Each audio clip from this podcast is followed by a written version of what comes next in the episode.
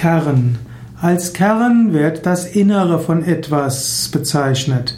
Kern kann der Samen einer Frucht sein, Kern kann das Wesen von etwas sein, Kern ist der Mittelpunkt einer Sache. Es gibt den Atomkern, es gibt Nusskerne und es gibt Kirschkerne und Pfirsichkerne. Und die innere Gruppe von etwas ist der harte Kern. Zum Beispiel kann man sagen, es gibt den harten Kern einer Partei oder auch eines gemeinnützigen Vereines. Im Yoga kann man auch immer wieder überlegen, was ist der Kern einer Sache? Worum geht es wirklich? Was will man wirklich erreichen damit?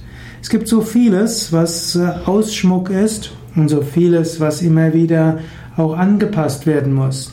Und so muss man immer wieder überlegen, was ist der Kern der Angelegenheit.